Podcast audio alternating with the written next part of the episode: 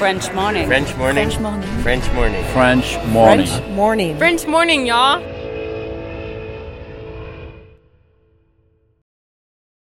Cet épisode a reçu le soutien de la CFE. La CFE, vous connaissez? C'est la Caisse des Français de l'étranger et il s'agit d'une caisse de sécurité sociale créée en 78 pour les Français résidant hors de France. Maladie, maternité, accident du travail ou encore retraite. La CFE permet aux Français de l'étranger de continuer de bénéficier de la même protection sociale qu'en France, à l'étranger. Pour en profiter, il vous suffit d'adhérer à la CFE, peu importe votre situation, peu importe le pays dans lequel vous vivez ou dans lequel vous vous rendez, et bien entendu, peu importe la pathologie ou les circonstances, catastrophes naturelles, faits de guerre, etc. Grâce à la CFE, vous pouvez vous détendre. La Caisse des Français de l'étranger assure la continuité avec le système français de sécurité sociale lors de votre départ de France, mais aussi lors de votre retour d'expatriation, ou encore grâce à la prise en charge des frais de santé pendant vos prochaines vacances en France. Pour en savoir plus, direction cfe.fr. Expatrié. Nom. Adjectif. Vient du grec exo et patrida. Se dit d'un individu qui réside dans un autre pays que le sien.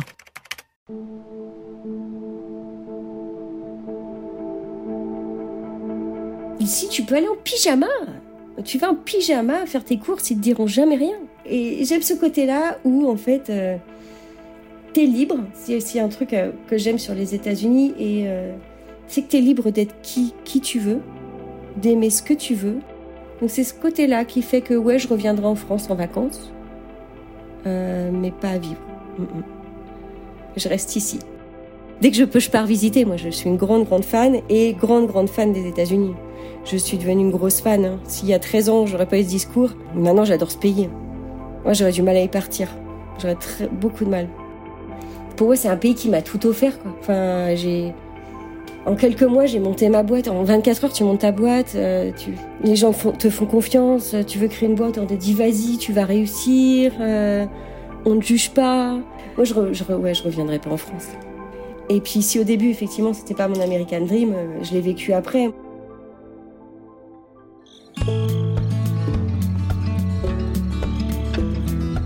Salut, salut et bienvenue dans French Expat, le podcast de celles et ceux qui sont partis et parfois même revenus. Je sais pas trop comment commencer cette introduction. Est-ce que je vais vous parler de la personnalité incroyablement positive que j'ai rencontrée? Est-ce que je vais vous parler de sa rencontre complètement hors du commun et du début de son histoire d'amour avec l'homme de sa vie. Est-ce que je vais vous parler de sa résilience profonde alors qu'elle travaille dans le tourisme, qu'elle est elle-même entrepreneur et que, vous le savez, nous sommes en pleine pandémie et que son activité est à l'arrêt? Ou est-ce que je vais vous parler de la vie incroyable qu'elle partage avec un artiste du Cirque du Soleil avec qui elle s'est mariée dans le bureau du fondateur du Cirque du Soleil à Montréal? Eh ben, je ne sais pas trop. En tout cas, je peux vous dire que cet épisode est plein de rebondissements. Elle va vous tenir en haleine. Et vraiment, vraiment, mon invité du jour, Emmanuel, voue un amour incroyable pour son pays d'adoption, les États-Unis, là où elle s'est installée il y a 13 ans. Alors installez-vous confortablement. Next stop, Las Vegas.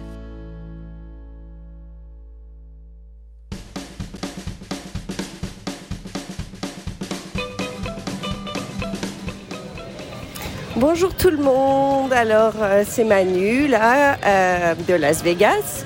Alors ce soir je vous amène, euh, je suis dans l'hôtel du Mirage, donc le casino Le Mirage, et je vais voir un show du Cirque du Soleil qui s'appelle le Beatles Love. Donc là je viens de sortir du parking et je marche dans tout le, le casino pour aller voir, pour aller voir le show.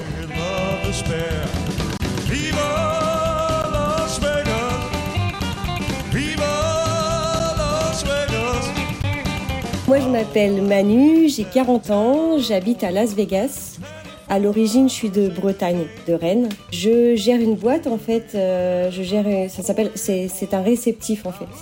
Je travaille dans le tourisme, mais euh, de business à business.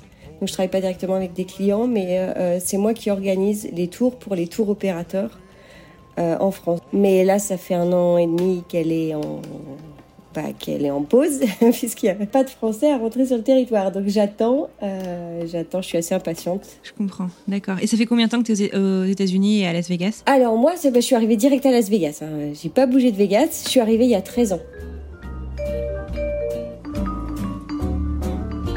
Et à quoi ressemblait ta vie euh, il y a 13-14 ans alors? Ah oui, mais alors moi, ça a été un changement... euh, Radical. un, un ch- un changement brutal, en fait. Euh, comme beaucoup de gens, euh, les gros changements euh, passent par une rencontre. Moi, j'ai fait un master, un master en management du sport. Euh, je travaillais dans une association euh, sportive qui s'appelait du Folep sur Rennes. J'avais mon petit appartement à Rennes et j'étais bénévole euh, dans euh, un événement qui s'appelle Rennes sur roulette en fait. Ils organisent, euh, enfin c'est sur le thème du roller et il y a des courses de roller et il y a du roller acrobatique. Ça faisait depuis toujours avec ma famille, on est bénévole euh, en fait euh, sur cet événement-là et dans l'association en général. Et un jour, bah du coup maintenant ça date, hein, mais c'était en 2006. euh, je regardais, il y avait un grand show, il y avait une rampe. C'est un peu ce qu'on voit au X Game là. Donc il y avait une grande grande rampe avec des gars qui venaient de partout, euh, qui faisaient euh, du roller.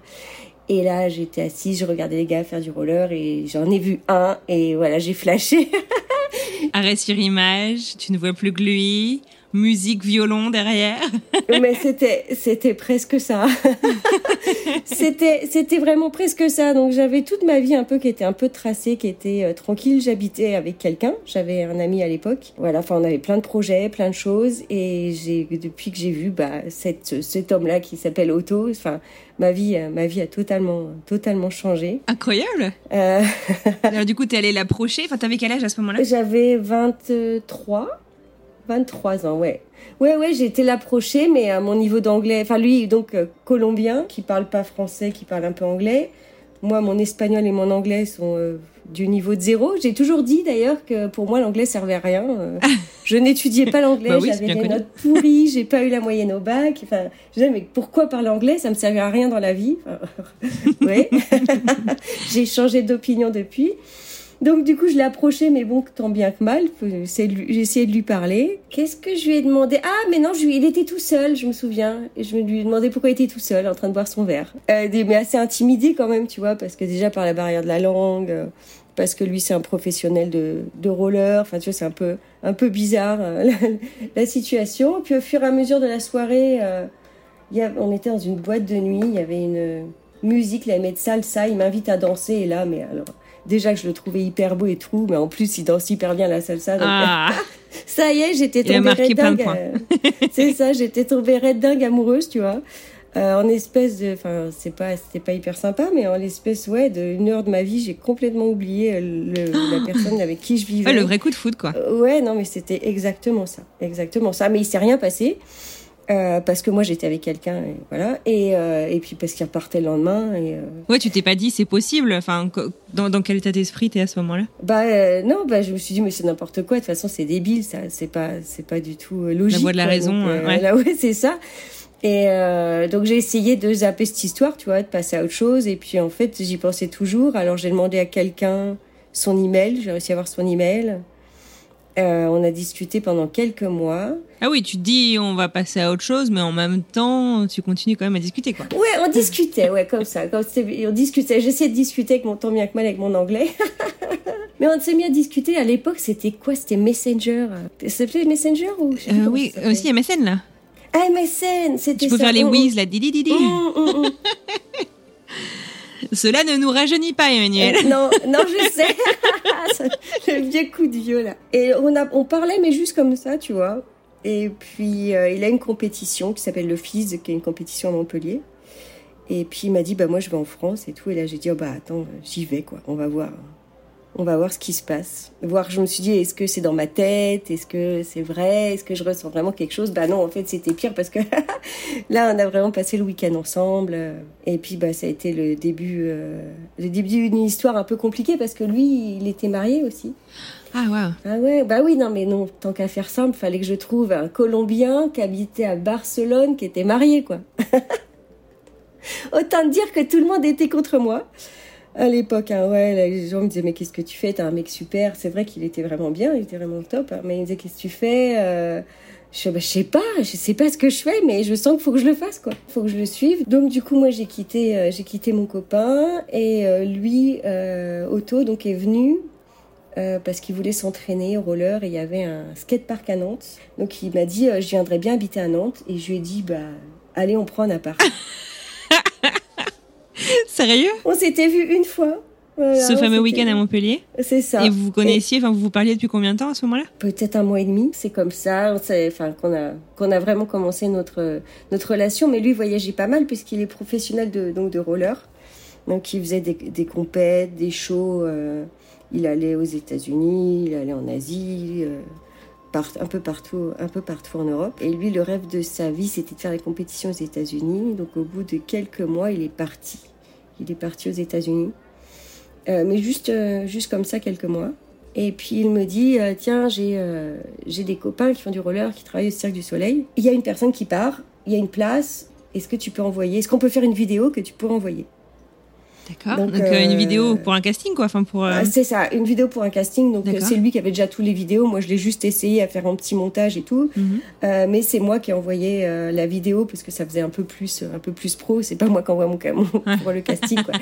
donc donc j'ai- envoyé la vidéo, mais bon, enfin il s'attendait pas euh, pas pas spécialement à, un- à un retour ni rien.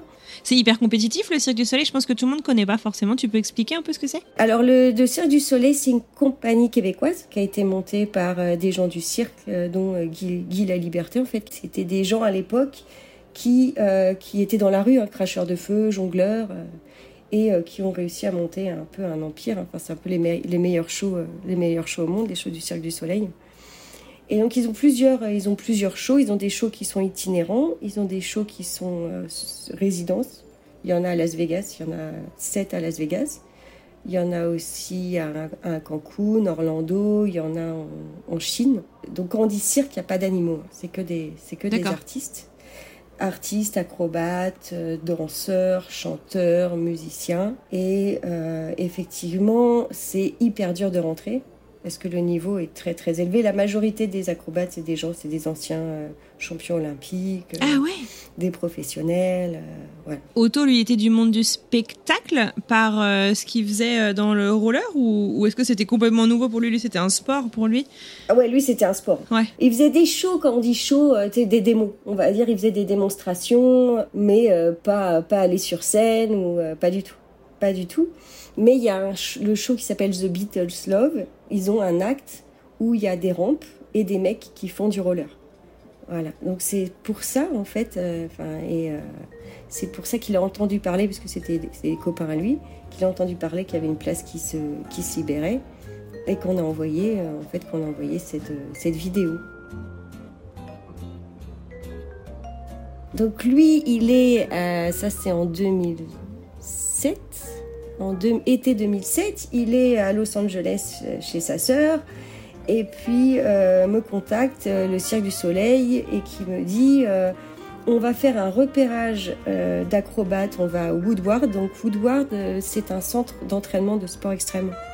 Il y en a plusieurs, mais il y en a un en Californie, à quelques heures de Los Angeles. Et la personne me dit, moi, je sais plus, tel jour, je vais là-bas et je vais voir s'il y a des mecs euh, qui font des trucs acrobates pour faire des recrutements. Et je dis, mais attends, c'est ouf parce qu'il est à Los Angeles, il est à 3 heures et euh, il, il pensait justement aller à, aller à Woodward. Donc il se rend compte, nickel, ça s'est bien passé, mais euh, pas de voilà, pas de pas de news. Ça c'était au mois d'août, tu vois, 2007, euh, pas de news. Euh, lui il rentre en France, euh, on a notre petit appart à côté de Rennes. On essaie de faire notre petite vie en, en, en France. Et puis là, bonne surprise, j'apprends que je suis enceinte.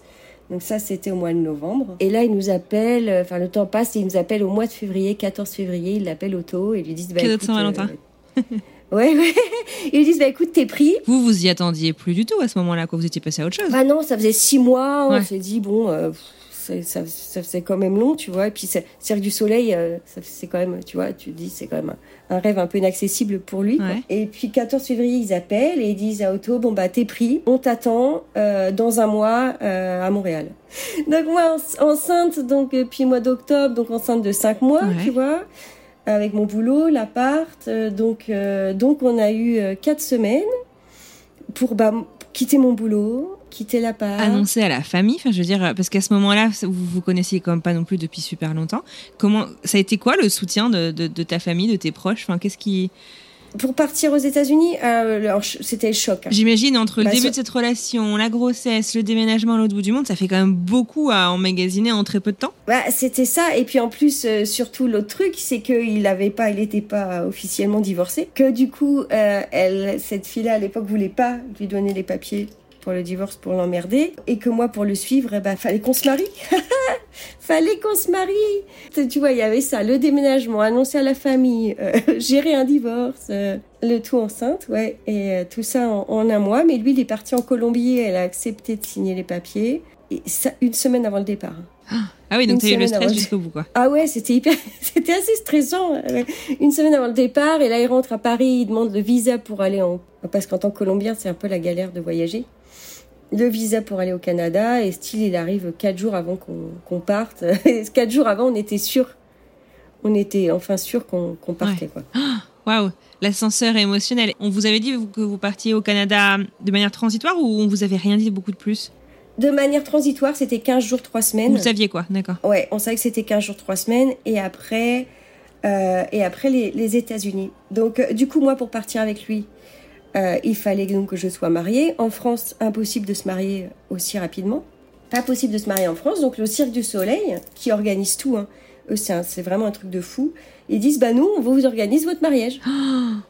Et comment t'as as, t'as vécu ça? Parce que d'un point de vue administratif, c'est génial, mais d'un autre côté, c'est ok. Attends, t'as les hormones en plus qui doivent être un peu en vrac. Quoi. T'es, si enceinte de six mois, on vient de t'annoncer que tu plaques tout, que tu pars à l'autre bout du monde euh, avec euh, l'homme de ta vie, et finalement ton mariage, bah, j'imagine que tout le monde va pas te suivre pour ton mariage euh, euh, à Montréal. Comment comment t'as vécu tout ça personnellement? J'ai jamais pensé mariage. C'est moi, je comprends hein, qu'il y a plein de filles qui adorent ça et tout, mais moi, ça n'a jamais été mon truc. Moi, je me disais pourquoi dépenser autant de sous euh, là-dedans alors que je pourrais partir, partir en voyage? Ouais, Parce que d'accord. moi, le truc, toute ma vie, ça a été les voyages, tu vois.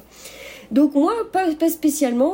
Et, et puis du coup, on, on- dans un aussi court temps, bah, c'était impossible que tout le monde vienne nous voir à Montréal. Bah ouais. Euh, donc il y avait ma maman qui m'avait proposé, mais je dis ouais maman si tu viens et pas les pas ma sœur ou pas mon père, je m'étais dit c'est pas cool donc je dis j'ai dit tout le monde ou personne quoi. Ouais, Donc on a dit personne. En plus les parents d'Auto bah eux ils pouvaient pas venir parce que pas de visa, Euh, pas de, pas de visa pour aller au Canada. Donc euh, c'est le cirque qui nous a tout organisé.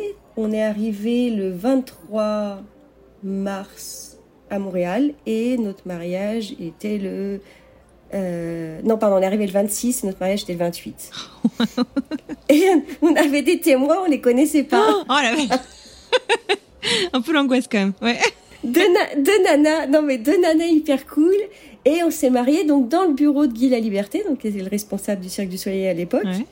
Euh, C'était la première fois qu'ils faisaient ça. Ils avaient jamais fait ça. hein.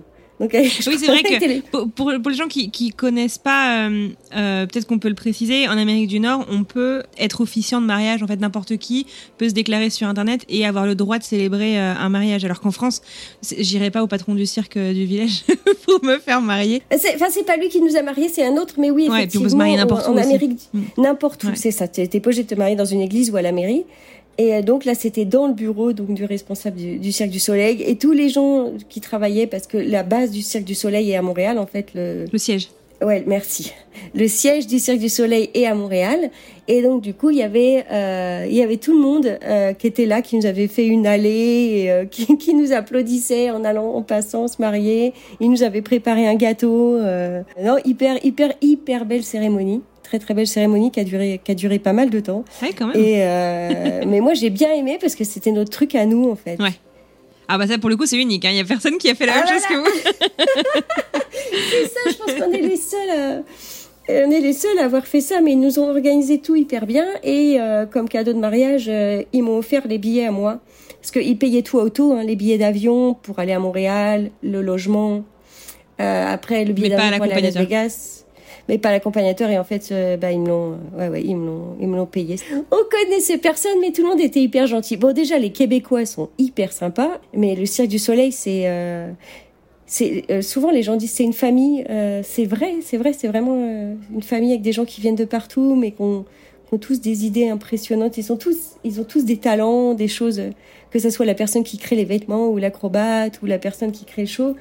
Et euh, c'est des gens euh, hyper ouverts, hyper chaleureux. Ah, trop chouette. Voilà, voilà. Donc 15 jours à Montréal, pendant que lui, mon mari, lui, il prépare tout. Il lui prennent, ils lui prennent ses mesures, tout ça pour lui faire ses, Les costumes. ses costumes sur mesure, signer les contrats. D'ailleurs, c'est rigolo parce que euh, il avait, il avait appris à parler français avec moi. Quand on habitait ensemble, on mettait des, des espèces de, de petits post-it avec les mots anglais, français, espagnol. Donc, il, il avait appris à parler français avec Et moi. toi, t'avais appris et, l'espagnol euh, ou l'anglais avec lui? Ouais, ouais, l'espa- les deux, Ouais. les deux. Euh, mais du coup, lui, il, enfin, il est très très bon en langue puisqu'il a vécu au Brésil avant. Il parle portugais. Il est meilleur que moi. Il a une bonne oreille. Mais il arrive à Montréal, il comprend rien. Ah bah que oui, ah oui. Québécois. Lui- C'était le contrat. Il signait le contrat et le gars lui parlait, lui parlait et il me regardait auto. Il me dit, je comprends pas, je comprends pas. Incroyable. C'était euh, c'était c'était super rigolo euh. et euh, et donc du coup 15 jours à Montréal Ouais. et au bout de 15 jours euh, hop direction Vegas. Alors sur ma gauche là j'ai l'enregistrement et si euh, vous voyez ce que je vois il y a un énorme aquarium de poissons d'haute mer qui fait des milliers de litres qui est vraiment hyper joli. En face de moi, j'ai une grande serre avec des palmiers, comme si on était dans la jungle en fait. Et euh, il fait hyper chaud, on voit le, le, le soleil, les gens prennent des photos. Sur ma droite, j'ai un bar, un sports bar comme on dit, pour boire des verres. Donc euh, on arrive au mois d'avril. Euh, ils nous payent l'hôtel pendant trois mois. On avait à disposition une personne qui nous amenait, nous ramenait pour aller faire les courses. Enfin, c'était un hôtel studio, parce qu'il y avait une petite cuisine. Ils ont donné une somme d'argent aussi pour commencer. Ouais. Avec ça, on a acheté une voiture. Euh, Enfin voilà, on est arrivé, on est arrivé avec deux valises. hein. Voilà, on avait deux valises et voilà, c'est tout. Alors attends, on fait juste une petite pause. Juste toi, tu le disais tout à l'heure, euh, ta vie était plus ou moins tracée, euh, ça allait être à Rennes, euh, dans, dans cet assaut, etc. Euh, T'avais, t'aspirais à vivre à l'étranger ou tu vois même, je sais pas, c'était même de l'ordre du fantasme ou pas du tout et ça a vraiment été une révélation en rencontrant Otto? Ah ouais, alors mais alors pas du tout. Moi par contre, euh, en fait, j'adore voyager. Mon rêve c'était voyager, mais c'était plutôt les pays d'Afrique moi qui, qui m'intéressaient. Déjà euh, vivre aux États-Unis, parce qu'en France on a une hyper mauvaise image des États-Unis, hein, euh, qui n'est pas qui n'est pas vraie du tout d'ailleurs. Enfin maintenant quand j'y habite, j'ai plus du tout le même regard. Quelle image t'avais des États-Unis? Alors vas-y raconte. Ah bah l'image beaucoup qu'on qu'on va dire qu'on les Français, que c'est hyper individualiste, que euh, que le euh, qu'on pense qu'aux gens qu'on t'as de la thune ou tu crèves, euh, qu'il n'y a pas d'aide du gouvernement, mais en fait tout ça c'est pas vrai du tout. Mais bon, c'est l'image qu'on a de la France. Quand- D'ailleurs quand je raconte aux gens comment j'ai été aidée pendant la pandémie, là personne me croit quoi ouais. que j'ai eu des aides pour ma compagnie, euh, le chômage. Quand je raconte la, ce que j'ai au chômage, les Français ils hallucinent. Euh, ouais, on ne croit pas qu'il y a des aides aux Ouais. États-Unis. Tu sais, c'est euh, c'est comme une manière de se dire que la, Fran- la France c'est mieux. Et puis les États-Unis, euh, c'est pourri en fait. C'est pour pas se dire que c'est que les États-Unis, il y a des côtés mieux. Faut surtout pas le- l'entendre quoi. Donc j'avais une assez mauvaise image, une mauvaise image de Vegas. Euh, on dit que c'était assez surfait. Superficiel, il n'y a rien à voir. C'est ça, il y a rien à voir euh, parce qu'il y a que le, il montre que le strip, c'est toujours la même image. Le strip, ouais, enfin ça va, elle fait que 6 km ces trucs. Bah je sais que c'est ça qui nous fait vivre, mais donc euh, assez mauvaise image moi. Et puis je suis arrivée en anglais pourri, contente, hein, heureuse d'être avec, euh, de refaire, de faire ma vie avec Otto, euh, d'être enceinte, d'accoucher aux États-Unis, hyper heureuse de faire une nouvelle vie parce que moi j'aime bien, euh, j'aime bien les challenges, j'aime bien les trucs nouveaux, j'aime bien, euh, j'aime pas trop la routine, j'aime beaucoup les changements et aller vers l'inconnu. Donc ce côté-là était hyper sympa.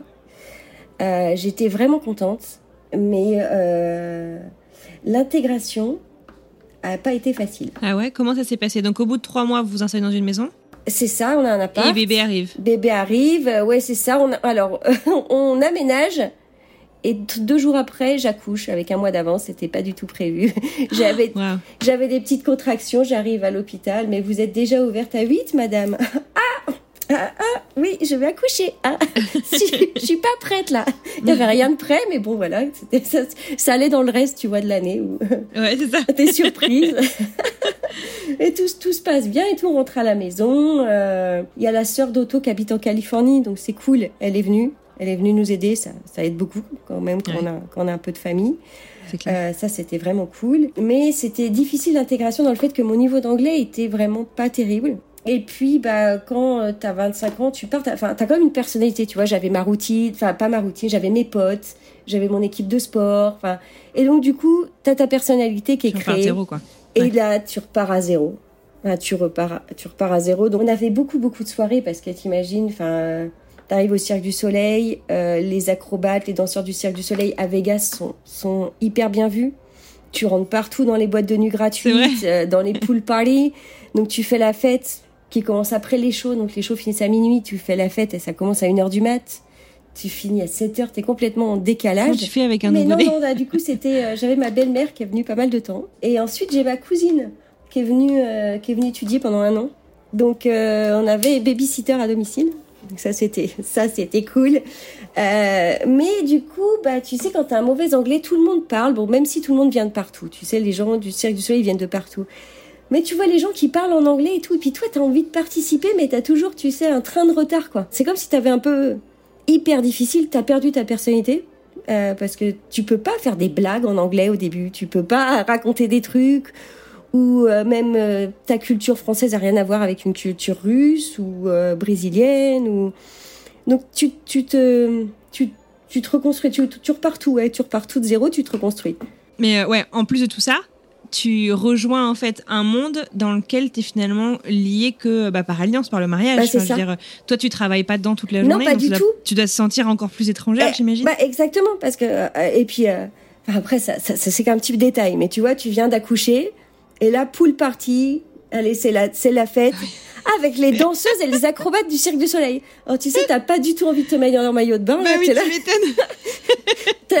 ah non, non non, donc eh, non, effectivement ce côté-là où t'es pas super à l'aise, bah il y a, y a tout ça quoi. C'est un milieu, c'est un milieu un peu un peu spécifique.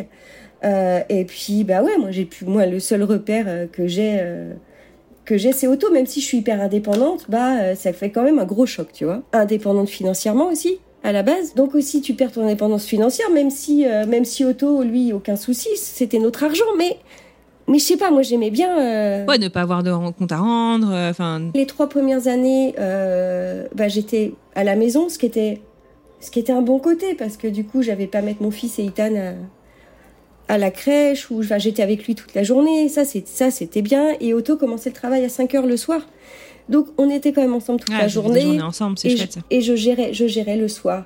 Mais euh, avec le temps, tu vois, j'en avais, j'en avais marre. J'avais envie de bosser, j'avais envie de sortir, j'avais envie d'avoir mon indépendance. Otto a fait une demande de carte verte au bout de trois ans et il a demandé euh, une carte verte pour euh, capacité extraordinaire. Il fallait montrer que tu étais dans les 10 meilleurs du monde de ta catégorie. Mais heureusement, enfin lui Otto avait, avait été euh, au X Games, il avait euh, médaille de bronze, enfin il avait toujours été sur sur les podiums. Donc on a pris tous les articles de presse qu'il y avait dans toutes les langues. J'ai fait tout un travail pendant des mois à tout traduire, euh, à retrouver tout, à contacter tout le monde, à avoir des lettres, euh, des lettres de, re- de recommandation de gens, donc des personnes des X Games, du Cirque du Soleil, des différents shows qu'il avait fait.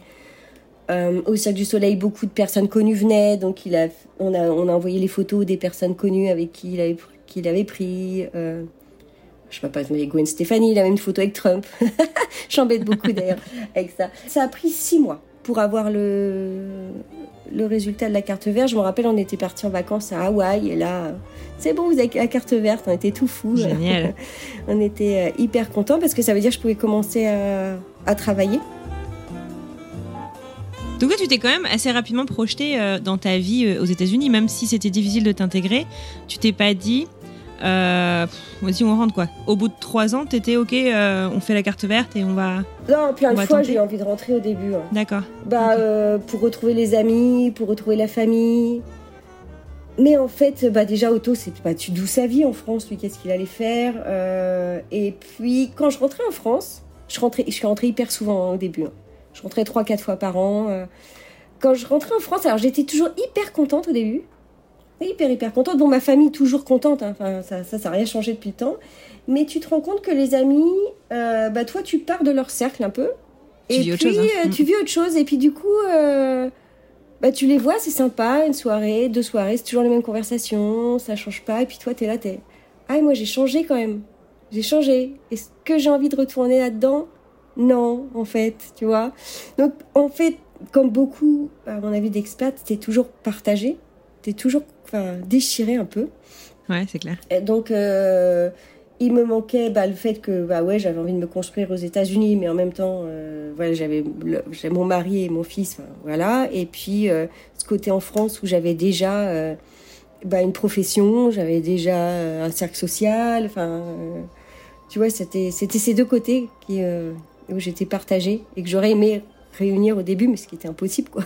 Ouais, ouais, bien sûr. Donc, euh, donc si au début j'ai voulu rentrer plusieurs fois. euh, et puis c'est différent parce que lui, Otto, euh, lui a quitté la Colombie à 19 ans. Lui, il a, lui, il a fui la Colombie. Il l'a fui.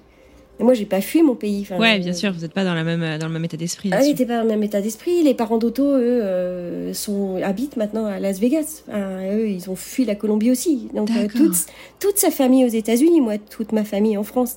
Donc, on n'était pas dans la même. euh, Ouais, c'est pas sur un pied d'égalité là-dessus. Ouais, c'est ça. Puis lui, il a un travail qui lui plaît, euh, une profession qui, euh, qui est quand même assez reconnue, gagne bien sa vie. Et moi, bah, effectivement, je suis à la maison, j'ai pas de travail. euh, donc, il y a ce côté-là qui était un peu, qui était un peu difficile, euh, qui était un peu si difficile au début. Puis je m'étais dit, tiens, j'ai la carte verte, je vais travailler, cool. Ah ben oui, mais non, bah non, parce que moi, ils allaient pas me prendre. euh, moi, je- dans le management du sport, les Américains, mais ils sont dix fois meilleurs qu'en France en termes d'organisation. Euh, moi, mon diplôme français, euh, il valait pas grand-chose. Donc au début, j'ai fait des boulots de merde. J'étais dans les casinos et euh, j'appelais. T'appelais les clients, euh, t'appelais les gens pour leur dire qu'ils avaient gagné, je sais pas quoi. Et je répondais, donc j'appelais des gens, donc avec mon accent, je te dis pas. Les gens ils me parlaient avec leur accent, je les comprenais rien. Ah non mais horrible, un boulot qui est pas du tout gratifiant. Bon, les gens doivent pas être particulièrement aimables en plus. Non, non, c'est ça, pas du tout. Euh, T'apprends que t'auras eu deux semaines de vacances. Moi, j'étais là, c'est quoi deux semaines? Mais ça va pas Tu sais, la bonne française, non? Donc j'ai fait des débuts, euh, débuts hyper difficiles, euh, mais avec, euh, mais avec le recul euh, hyper enrichissant. Enfin, c'est ça qui fait que tu te bats. En fait, c'est ça qui fait que tu dis, bah non, moi, ça me plaît pas ça. Je suis pas du style à accepter quand j'aime pas. Moi, moi, je me dis non, ça me plaît pas, je vais faire autre chose. Quoi, faut que je me bouge quoi. Donc j'ai fait plusieurs petits boulots comme ça. Euh, Otto lui en a un peu. euh, Enfin, un peu fatigué du cirque, c'est euh, fatigant psychologiquement, Bah, physiquement. Ouais. Et puis, il peut pas participer aux compétitions. Son rêve, c'est d'être champion du monde euh, dans sa catégorie de roller. Il me dit, euh, 2012, tu vois, on est arrivé en 2008, quatre ans après, il me dit, j'ai envie de partir, euh, j'ai envie d'arrêter le cirque, j'ai envie de voyager, euh, de faire mes compètes. Et là, je dis, allez, ok, Banco, euh, Banco, j'arrête mon boulot, euh, on part, on part en sac à dos. On part en sac à dos avec mon fils qui a 4 ans en Asie du Sud-Est. Ah, waouh Peur de rien, quoi. Ok. Ouais. Allez hop, sac à dos. Changement de vie, tu sais. On part, euh, on arrive au Vietnam et puis là on part pour 4 mois. Enfin, on allait partir plus, mais on part pour 4 mois parce que, euh, encore une fois, les X-Games l'appellent et lui disent il y a une compétition en Chine, on t'attend, faut que tu ailles. Alors, est-ce que tu peux expliquer ce que c'est les X-Games? Parce que t'en parles, t'en as parlé là plusieurs fois. Ouais, les, les X Games, c'est euh, euh, comment on va dire, c'est les champions du monde, les championnats du monde, mais c'est privé quoi, c'est une ligue privée. D'accord. Championnat du monde de sport extrême, skateboard, BMX, scooter, roller, D'accord. euh, voilà. Donc c'est euh, une grosse, c'était à l'époque, moins maintenant, mais c'était c'est vraiment euh, euh, la plus grosse compétition. Si, si t'es dans les sports extrêmes, Ouais, tu d'accord. vas, Donc, super tu vas truc- tu vas, tu vas à ce truc-là. Il l'invite, il part, moi, je- il va en Chine s'entraîner là-bas pendant un mois et demi. Puis on se retrouve au bout de, au bout de sept mois, on, retourne aux États-Unis. Euh, mais là, là, il, est en dehors du cirque. Moi, à ce moment-là, je trouve un boulot, du pile poil en rentrant, je trouve un boulot. C'est un réceptif à l'époque qui cherchait quelqu'un pour l'organisation, les réservations d'hôtels et tout. C'est un Belge qui tient ça. Et donc j'arrive dans ce boulot que je trouve hyper sympa euh, parce que euh, c'est d'organiser des tours pour les Français aux États-Unis. Euh, donc moi j'adore. Euh, c'est dans le milieu du voyage. Je voyage par moi-même parce qu'il faut que je connaisse tous les endroits. Donc je voyage dans tous les États-Unis. Donc Génial. moi je suis, euh, je suis hyper contente. Donc tu vis ta meilleure vie. Ouais, ouais, ça va. Enfin, c'est cool. J'aime bien, j'aime bien mon boulot. Lui, va faire ses compètes et tout. Et puis, euh, on m'appelle un jour. euh, il était en il était retourné en Chine faire une compétition. On m'appelle. votre mari est tombé. il a une commotion cérébrale. Il est à l'hôpital, aux urgences. Euh. En Chine, du coup à En bout du Chine, monde. en Chine, en Chine, on va l'opérer. euh, on va lui ouvrir le cerveau. Moi, ah, un peu la catastrophe. Bah ouais, l'angoisse, j'imagine. Ouais, c'est jamais simple d'être avec un gars qui fait des sports extrêmes ou des... c'est toujours un peu l'angoisse. Ah, euh, ouais, bah, et maintenant il va mieux, mais bref, il est resté deux mois, deux mois en Chine. euh, Je l'ai retourné, je l'ai rejoint là-bas. Euh, on a, moi, j'ai passé un mois et demi là-bas. Euh, les hôpitaux, euh, les hôpitaux en Chine, c'est quelque chose. hein, on a vécu ça. Les gens qui font la bouffe, en soins, en soins intensifs, les gens, les gens font la bouffe dans les chambres, ils fument, ils crachent, ils font la, vessie- la lessive. C'est Ah waouh, ok, ouais, un autre monde quoi. Dégoûtant, dégoûtant. ouais. Et euh, il revient au bout de deux mois, il se remet, il se remet doucement et tout. Et le Cirque du Soleil le rappelle, lui dit Est-ce que tu veux revenir? Il a dit Ouais, ouais, ouais, carrément. Ça y est, j'ai vécu ma vie de, de baroudeur, Ouais, de sac j'ai à fait ma dos, crise d'ado. j'ai- J'ai pas de sous, j'en ai marre, on va peut-être se poser, tu vois, on avait envie d'acheter une maison et tout. Mais le truc, c'est que moi, je bossais 9h, 5h. Et lui, il partait à 5h. euh, pour Wow. travailler. Donc lui, il faisait 5h, 17h, minuit. Et puis, bah, on se voyait pas. Bah ouais. On se voyait pas. Mon fils allait à l'école, il rentrait à 15h30, euh, donc il voyait pas mon fils. Euh, lui, ses week-ends, c'était mardi, mercredi. Moi, c'était samedi, dimanche. Ah waouh, ouais. Donc dur. Mhm. Donc, euh, pas, pas, tu vois, pas cool. On n'avait pas les vacances en même temps. Enfin, on se voyait quasi pas. Euh, donc, au bout de deux ans, moi, j'aimais beaucoup mon boulot, mais le patron commençait à me saouler, euh, euh, hyper autoritaire. Et moi, ça me, ça me plaisait pas. Euh, un peu contrôle freak, donc euh, j'en avais marre. Et j'ai une opportunité. J'ai une compagnie qui m'a contacté, qui m'a dit, est-ce que tu voudrais faire la même chose Un autre réceptif basé à New York, qui me dit, est-ce que tu voudrais faire la même chose, mais depuis chez toi? Et moi, j'étais là. Ah non, mais c'est le rêve. Moi, à l'époque, comme office, c'était mon rêve. Euh, c'était euh, donc je me posais dehors, mon petit ordinateur face à la piscine. Euh, non, mais j'étais trop contente. Par contre, j'ai perdu des sous, j'étais payée beaucoup moins. Tout le monde me disait mais t'es folle, qu'est-ce que tu fais? Et je te dis non, mais moi, j'ai- je veux une qualité de vie, quoi. Je veux voir mon mari, je veux être à la maison. Il me disait oh ça te manque pas de prendre des cafés avec un collègue? Je dis non, mais moi je préfère prendre le café avec mon mari hein, qu'avec un collègue que, que je m'en fous. Donc Euh, donc j'ai travaillé pour eux pendant un an, mais je me suis très vite aperçue que c'était des, des voleurs en fait. Ah merde. Ouais, c'était une boîte fictive qui, a- qui était pas à New York, le mec était au Maroc. Oh merde. Ils D'accord. entubaient tout le monde. Euh, ils, ils payaient jamais les hôtels, euh, ils payaient pas les guides. Toi, ils te payaient pas? Et moi, et moi, ils me payaient. Euh, moi, ils m'ont toujours payé, mais euh, mais bon, euh, je voulais pas rester dans ce truc-là. quoi. Ouais, bien sûr. Et puis du coup, mon mari il me dit mais pourquoi tu qu'est-ce que tu fais à bosser à la maison? Pour des voleurs? Euh, Pourquoi tu montes pas ta boîte? Ah ah. Ah ah alors c'est moi c'est un truc que jamais j'avais jamais pensé dans ma vie dans dans ma famille tout le monde est employé euh, faut chercher la sécurité de l'emploi souvent mon papa dit ça moi ma famille c'était assez la sécurité alors qu'Otto sa famille c'était plutôt euh, de toute façon ils- eux ils ont rien à perdre en Colombie donc c'était plutôt vas-y prends des risques t'as rien à perdre Ouais. donc c'est ça que j'ai appris avec. euh, c'est ça que j'ai appris avec cette culture colombienne d'ailleurs. D'ailleurs une super culture. Et donc j'ai appris à ouais bah vas-y quoi. au pire au pire ça marche pas quoi. Donc euh, donc je me suis mis à monter ma boîte. J'ai je me levais à 4 heures du matin. euh, j'ai démarché ce que je détestais faire. J'appelais 4 heures du matin avec le décalage horaire. Oui, parce que t'as 9 euh. heures de décalage, toi, avec la France. Ouais, 9 heures de décalage. Parfois, les gens, ils m'envoyaient chier. Je raccrochais en pleurant. J'allais voir mon mari. Je me mais non, mais c'est trop dur. c'est trop dur. Je vais pas réussir et tout. Et puis, bah, bah c'est comme tout, quoi. Quand on lâche pas, bah, à un moment, ça paye, quoi. Donc, j'ai j'ai trouvé des clients, des, des tours opérateurs en France qui m'ont fait confiance. Et très, très vite, ma boîte a grandi. Euh, j'ai eu 150 tours à gérer. J'ai dû employer euh, deux personnes à temps plein. J'ai travaillé avec une vingtaine de guides. Incroyable. Ouais, là j'ai vraiment trouvé. Moi, je, moi, je m'éclate. J'adore faire ça. J'adore ça. Et puis je, euh, je pars sur la route. Je, suis- je suis tout le temps sur la route. Euh, je, je voyage. J'ai, j'ai fait la majorité des États-Unis. Tu vois, j'étais en Alaska là au mois de juin. Je fais 15 jours en Alaska, mais j'ai adoré.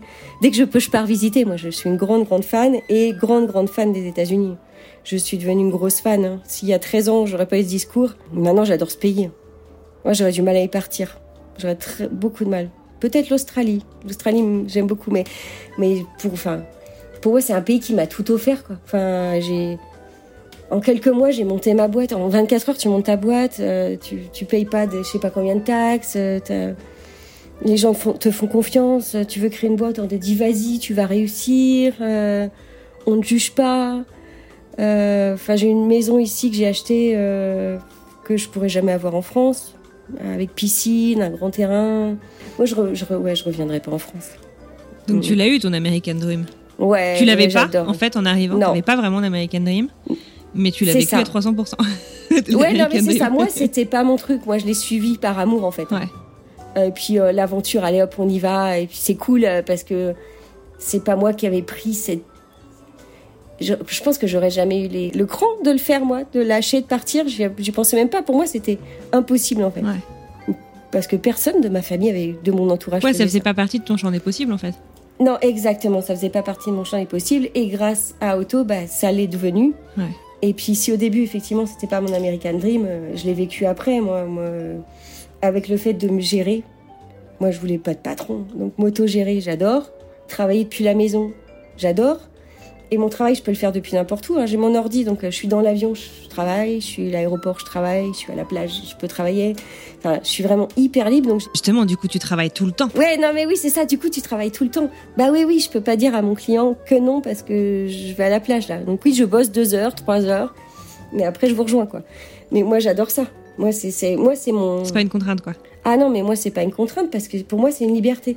Mhm. Je sais que plein de gens le vi- vivraient comme une euh, contrainte parce que effectivement, tu t'arrêtes pas. Mais quand c'est ta boîte, tu peux pas t'arrêter. Tu peux pas dire ah bah non non aujourd'hui j'ouvre pas l'ordi euh, bah si je perds un client c'est pas grave. Bah non non je perds un client c'est grave. C'est beaucoup de chiffre d'affaires quoi.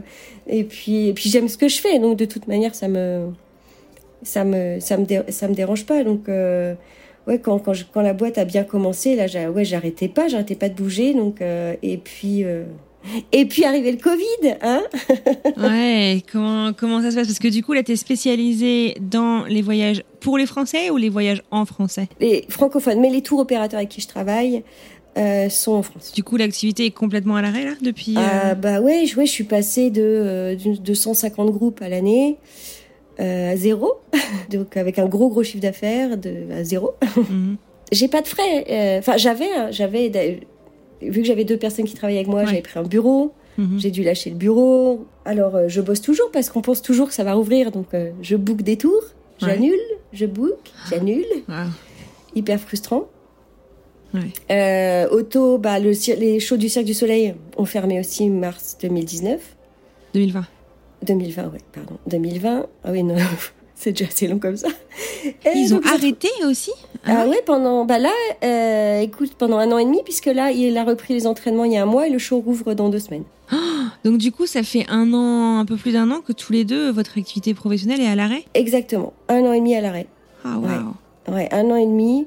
Après, euh, après, franchement, euh, hormis le fait que ça me manque, mon travail, Ouais.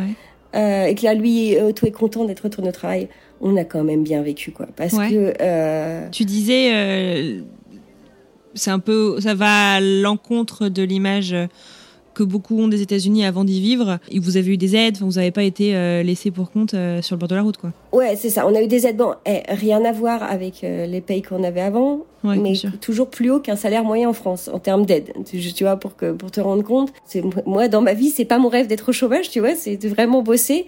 Mais en attendant et avec la pandémie, euh, j'apprécie, enfin vraiment les aides du gouvernement sont hyper appréciables. Mhm.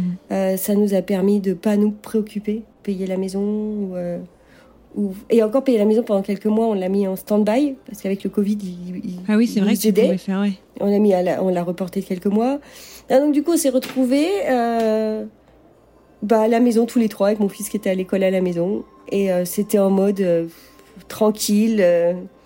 On a un skatepark dans le jardin, donc c'était eux ils faisaient du roller, moi j'étais à la piscine. Non, Ouais. C'était, Vous avez euh, su tirer euh, le, enfin, faire avec ce que vous aviez, quoi, et, euh, et en tirer le meilleur euh, possible. C'est ça, on a pas mal voyagé. Moi, Ouais. j'ai profité euh, autant quand j'étais en, quand j'avais beaucoup beaucoup de groupes, fallait que je gère tout. Mhm. Et souvent, moi, je suis invitée par des offices de tourisme qui me disent allez viens parce qu'ils veulent me faire visiter. En fait, ils veulent me vendre l'endroit pour que je le vende mieux. Ouais. Et euh, j'avais jamais le temps. J'avais pas le temps parce que j'étais tout le temps. Enfin, je travaillais 7 jours sur 7 et tout. Et là, je me suis dit bah, bah là, j'ai rien à faire, j'ai le temps, donc. euh, donc j'ai visité le Texas, j'ai visité l'Alaska, euh, je suis partie en road trip en Arizona. euh, Génial. Ouais, on est parti à Cancun plusieurs fois parce que les billets d'avion et les hôtels étaient à des prix Dérisoire. mais dérisoires. Ouais. dérisoires. On s'est dit, bah profitons. Comment dire? J'ai pas. Beaucoup de gens ont eu peur de voyager pendant Covid. Euh, moi, je voyais pas plus la différence euh, entre voyager et aller faire les courses dans un supermarché, quoi. Ouais. Euh, là, je veux dire, à la plage de Cancun, je voyais moins de monde que quand j'allais faire mes courses à Trader Joe's, tu vois. Ouais. Donc moi, à partir du moment où, après, dans l'avion, bon, bah voilà, t'as le masque. Et puis en plus, à l'époque, c'était un siège sur deux. Enfin, on a toujours fait attention, donc j'avais pas plus. On n'a jamais, on a vraiment, on n'a jamais eu peur de ça. Mhm. Donc on a, on a profité, on a profité de ça. Euh, mais là, mais là, on aimerait bien que ça reprenne. Moi, j'aimerais bien, j'aimerais bien reprendre, reprendre le boulot. Ouais. Quelles sont les perspectives là du coup euh, dans les semaines, dans les mois qui viennent? Bah là, l'Uoto vient de reprendre le show. Ouais. Euh, Enfin, ça ouvre dans deux semaines. J'ai plein de raisons hein, pour 2022. hein. Les, gens Ah ouais. veulent les, les gens veulent bouger. Je partirai pas aussi grande, j'aurai moins de tours, mais euh, je suis aussi guide. Enfin, en fait, quand j'ai monté ma boîte, au début, j'ai pas beaucoup de tours, donc je partais en bus. Euh, je partais en bus avec les gens, j'organisais tout de A à Z. J'adorais d'ailleurs, j'adore faire ça. C'est trop cool de montrer un pays que tu aimes aux Américains, enfin aux Français. Et puis en plus, enfin, je veux dire, moi je fais guide sur l'Ouest américain. Euh, bon, euh, le Grand Canyon, euh, Monument de Valley, Bryce, Zion, Vegas. Enfin, je veux dire, j'ai pas besoin de parler beaucoup. Ils regardent et ils Ouais, aiment, tu ouais, vois. ouais. C'est- déjà vendu, quoi. C'est facile.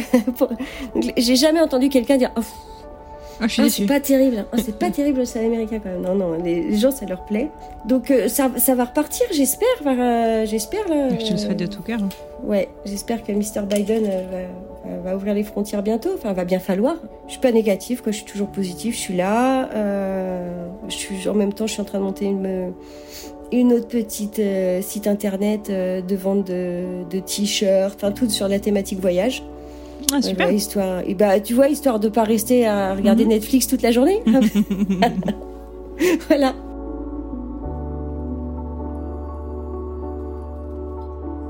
Je te remercie pour ce partage, c'est super euh, intéressant. Tu disais un truc là à l'instant, euh, c'est que euh, finalement les paysages que tu fais visiter se vendent d'eux-mêmes tellement qu'ils sont beaux. Euh, alors sur tous les parcs, tout l'aspect nature, oui, mais je suis sûre que tu l'as entendu toi aussi. Ah mais Las Vegas, c'est hyper euh, surfait, c'est hyper euh, superficiel. Qu'est-ce que tu aurais à dire à ces gens-là? Alors plein de choses, mais plein plein de choses.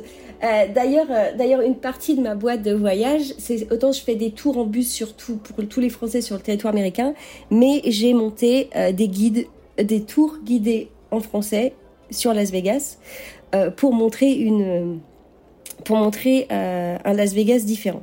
Alors, j'ai plein de choses à dire, mais la première, les gens savent pas, mais on n'en parle pas. Il y a une histoire quand même à Vegas. Ça s'est créé avec la mafia. euh, euh, même s'il y a que 150 ans, même 110 ans d'histoire, pardon, euh, il y a quand même une histoire.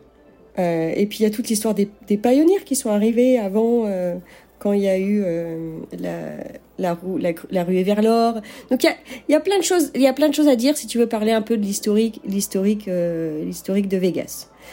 Euh, après, effectivement, c'est une ville qui s'est créée avec les hôtels. Ils sont là, c'est le strip. Le strip, il fait 7 km. ok? La ville, elle en fait 30 km sur 35 km. Donc c'est quand même une grande, grande ville. On est 2 millions d'ailleurs. On est 2 millions à Vegas. Euh, grande ville, super étendue, beaucoup d'espace. Pour si quelqu'un veut s'imaginer Vegas, il n'y a pas de très très peu d'immeubles. Ou alors c'est rez-de-chaussée, premier étage. Euh, mais c'est que des maisons avec des grands terrains. Euh, donc moi, par exemple, je suis en ville et euh, j'ai une- j'ai euh, j'ai 1000 mètres carrés de terrain euh, de ma maison. Quoi. On voit pas ça. Je sais pas, moi je viens de Rennes. Tu vois pas un terrain de 1000 mètres carrés en plein Non, centre de clair, en plein centre-ville. Non. Mais alors, c'est rigolo parce que quand on atterrit à Las Vegas, on a un peu l'impression d'atterrir. Je sais pas si t'as déjà joué euh, quand t'étais. euh, quand on était toutes les deux plus petites, à SimCity, tu sais, c'est vraiment, c'est Ah euh, quadrillage, c'est Ouais. très quadrillé quand même. Ah mais c'est tout est parallèle et perpendiculaire. Ouais, D'ailleurs c'est d'ailleurs c'est hyper facile pour se repérer quoi. Et d'ailleurs, et les numéros des, des routes, par exemple, les gens ils habitent au numéro euh, 92 050 quoi. Enfin, ça arrive pas en France. donc tout, oui, tout est parce que c'est une, c'est une ville relativement nouvelle, donc qui a été créée comme ça. D'ailleurs, beaucoup l'Ouest américain. Toi, t'es à l'Est, donc c'est pas pareil, mais tout, tout l'Ouest, tout l'Ouest est comme ça. Donc, euh, donc voilà, Las Vegas, c'est une ville très étendue. Euh, si vous y habitez, euh, c'est une ville avec beaucoup de parcs. Ah ouais. Alors, mais ça, mais ça un peu aussi comme tout- toutes les villes aux États-Unis, donc beaucoup de parcs pour les enfants, hein, avec le terrain de basket, euh, avec les jeux, euh, donc beaucoup, de choses faites euh, pour que les gens fassent du sport. Oui, il y en a énormément. Et c'est une ville très très très propre. Il y, a tout est ouvert 24 sur 24. Donc vous voulez faire les magasins à 2 heures du matin, oui, il vous manque une salade. Hop, vous réveillez, insomnie, je vais acheter ma salade. Vous pouvez aller. Le Walmart, le Walmart est ouvert. Euh, c'est une ville en plein développement et qui change en permanence. Euh, par exemple, en ce moment, ils font hyper attention au niveau de l'eau, donc euh, on, on, a- on- on enlève l'herbe, il n'y a plus de gazon. On va mettre des cactus ou des décorations en fer, des décorations avec des cailloux pour éviter euh, d'utiliser trop d'eau. Mhm. Ça, c'est pour un peu euh, quand, on vit, quand, on vit à, quand on vit à Vegas. En tant que touriste, vous venez, ou même pas, je vous dis ça un peu, euh, moi aussi j'en profite en y habitant, mais quand vous venez, vous pensez toujours qu'il n'y a que le strip et les jeux, euh, Ouais. les jeux d'argent. Bon, déjà maintenant, les jeux d'argent, pour savoir, ça rapporte plus que 30% du oui. chiffre d'affaires de la ville. J'avais j'avais lu ça parce que parce que les plus jeunes en fait euh, en ont un peu rien à faire quoi de, des, des jeux d'argent et ils ont beaucoup de mal en fait à intéresser à part pour aller faire quelques photos euh, les gens dans les casinos, ça? Oui, ben, euh, c'est ça, les gens viennent plus pour jouer, ils viennent Ouais. parce qu'il y a plein de restos, Ouais, euh, c'est des trucs à visiter, avec- avec faire des- la fête avec- mais euh, des restos qui sont étoilés, donc une ou deux étoiles Michelin, les concerts, plein plein de gros concerts, plein de festivals, les matchs, les matchs de les matchs de boxe, les matchs de hockey. Euh, les gens viennent pour ça maintenant, mhm. euh, pour euh, comment on dit entertainment. Ouais. Et do- donc ça c'est quand vous restez euh, quand vous restez sur Las Vegas, mais les gens ils pensent pas que à 40 minutes, euh, 45 minutes, il y a le Mont Charleston et que l'hiver, le Mont Charleston, il neige et qu'on a des pistes de ski Ah, et, et des remontes de pente. ah ouais, 45 incroyable. minutes, 45 minutes, tu prends ta voiture, hop, tu skis, et puis après, le soir, tu rentres chez toi. De, de l'autre côté, à 45 minutes, on a le Lake Mead et le Colorado, donc tu peux faire du kayak, euh, tu peux faire du jet ski, tu peux faire du bateau. Ouais, c'est incroyable parce que c'est vrai qu'on se dirait que Las Vegas c'est au milieu du désert et que du coup en termes de, de, relief etc ça a pas grand chose à offrir quoi. Mais euh, Non, il y a, y, a, y a plein de choses. En fait, la Vegas, c'est une cuvette, donc c'est que des trucs montagneux aux alentours. Euh, à 35 minutes, non, non, je dis 35 minutes, même pas. 25 minutes du strip, on a Red Rock. Red Rock est un parc qui est avec des pierres rouges, euh, euh, couleur feu, c'est magnifique. On a la vallée du feu à 50 minutes, c'est pareil, c'est euh, Valley of Fire, c'est un parc qui est magnifique. Donc pour rester, pour faire, il y a plein plein de balades à faire. Il y a des sources naturelles d'eau chaude où tu peux aller marcher et, en profiter. Il y a plein, plein de balades à faire. Alors oui, c'est sûr, juillet, août, il fait un peu chaud, on les fait pas. Mais le, le meilleur, pour nous, le meilleur, c'est automne-printemps. C'est l'idéal, en fait, pour, euh, pour se balader. Et en plus de ça, eh ben, on a les fameux parcs. Donc, on a la vallée de la mort qui est à 2 heures. On a le Grand Canyon qui est à 4 heures. Euh, la route 66 qui a une heure de route. Zion, 2 heures et demie. Bryce, 4 heures. LA, 4 heures. Alors, je sais, pour les Français qui écoutent, 4 heures, c'est beaucoup. Pour des Américains, 4 heures, c'est, pas. c'est- 4 heures, c'est rien aux États-Unis. hein. C'est, ri- c'est rien du tout. Ils ont l'habitude d'être dans la voiture. Et en plus, moi, moi qui conduis beaucoup euh, aux États-Unis, c'est génial. C'est génial de conduire sur ces routes incroyables. Rien à voir avec, euh, hop, euh, je fais un Rennes-Bordeaux sur l'autoroute et j'en peux plus, tu vois. Euh, mais quand tu roules aux États-Unis, les paysages sont tellement magnifiques que tu vois pas le, le temps passer en fait. Et puis euh, il n'y a pas beaucoup de monde. Bon, euh, je parle pas dans les villes, hein, mais quand, vous, quand on va d'une ville à l'autre, ou euh, si par exemple je conduis jusqu'à Monument de Vallée, euh, tu vas pas rencontrer grand monde. Donc tu conduis, tu as ces paysages de fou. euh, c'est hyper cool, ça se fait hyper facilement. cool. Euh, donc ça c'est ça c'est dans les activités. Et d'autres activités que les gens pensent pas, du désert, on dit ah le désert, il y a rien à faire. Mhm. Mais non, mais les Américains, ils font plein de trucs dans le désert. Ils ont des buggy, ils ont des quads, Oui, euh, ils vont faire euh, du hors-piste. euh, Euh, moi, j'en ai fait, c'est l'éclate. C'est vraiment, enfin, c'est vraiment cool. Donc, il y a plein de trucs à faire Ouais. que les gens pensent pas, tu vois. On, on me dit ah mais qu'est-ce que tu fais dans les casinos? Non mais moi j'y vais pas dans les casinos quoi. Mais en fait c'est un peu comme un Parisien. Si on lui demande à chaque fois il me demande ah mais tu vas beaucoup sur strip Je fais ben, c'est pareil que tu habites à Paris. On me demande si tu vas beaucoup sur la Tour Eiffel. C'est ça.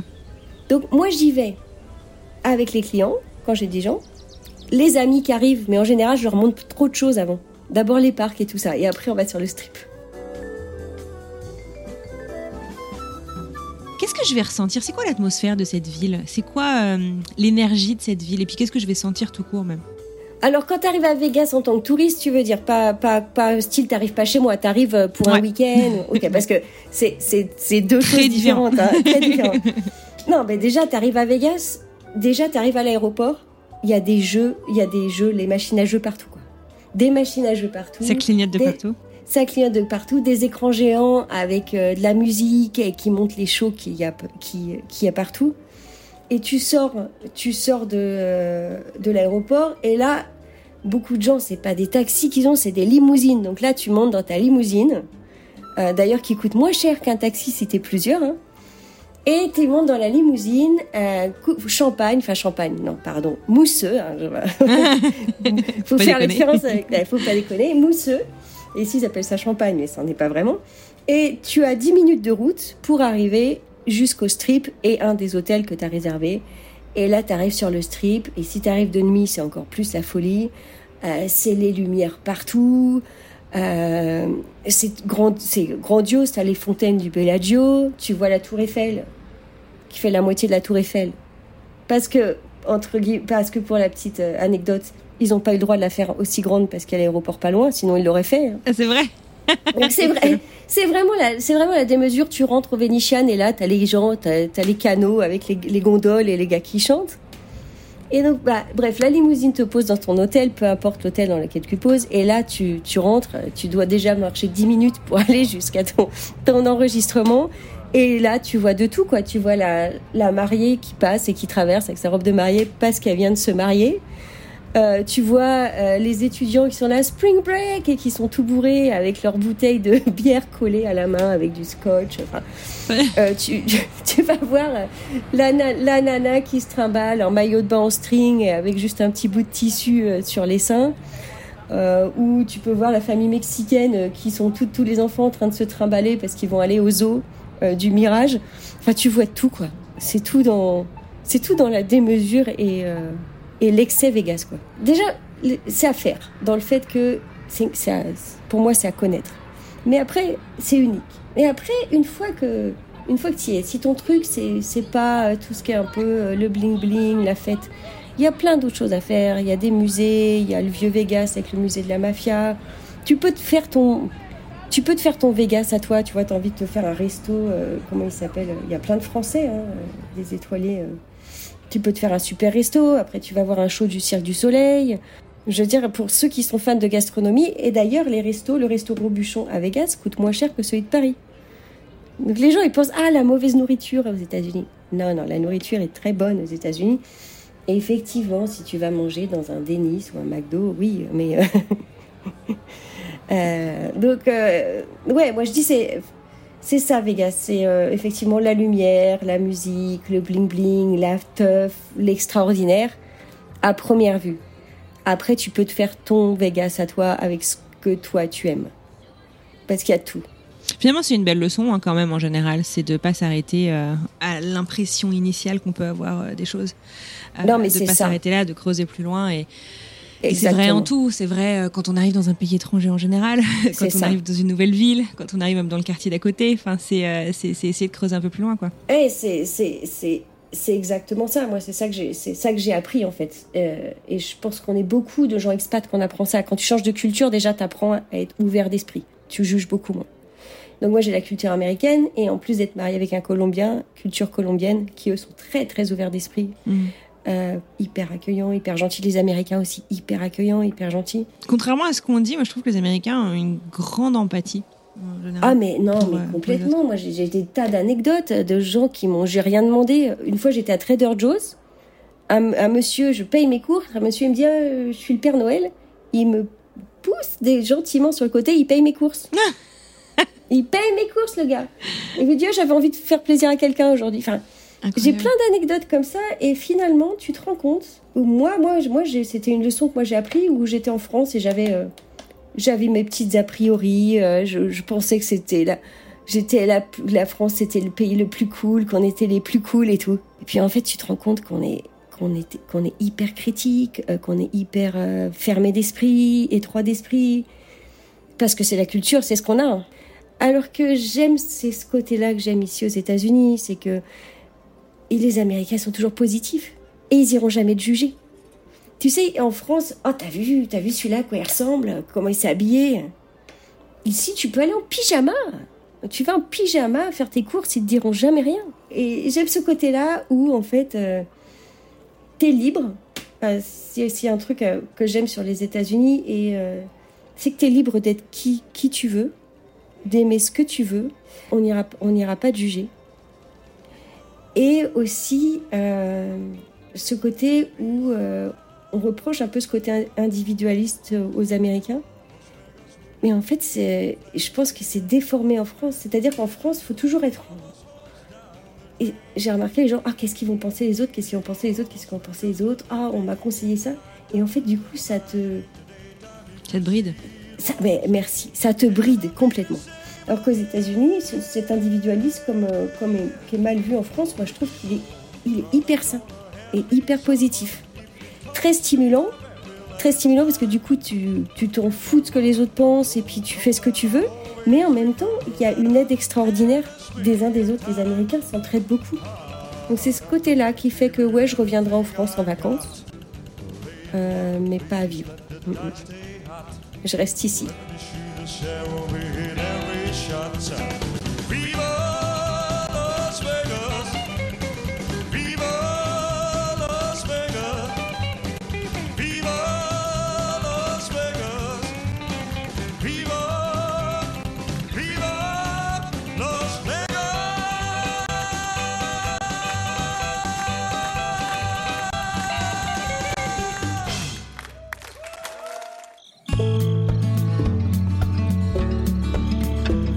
Et voilà, c'est terminé pour aujourd'hui. Un immense merci à Emmanuel pour ce moment passé avec elle et un grand grand merci à chacun et chacune d'entre vous d'avoir écouté cet épisode jusqu'au bout. Votre fidélité chaque semaine nous fait vraiment hyper plaisir et nous pousse à dégoter de nouvelles histoires encore plus passionnantes chaque semaine. Si vous souhaitez échanger avec la communauté, nos invités, ou même avec l'équipe, rendez-vous sur les réseaux sociaux, on est à peu près partout. Sur Twitter, Instagram, Facebook, LinkedIn et même Tumult, l'application d'écoute de podcast social.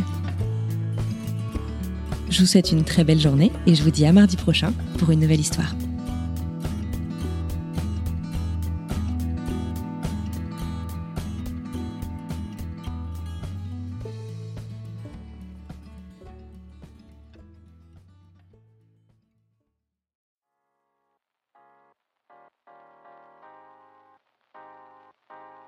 Vous venez d'écouter un podcast réalisé par moi-même, Anne-Fleur Andrely, mixé et habillé par Alice Krief et produit par French Morning.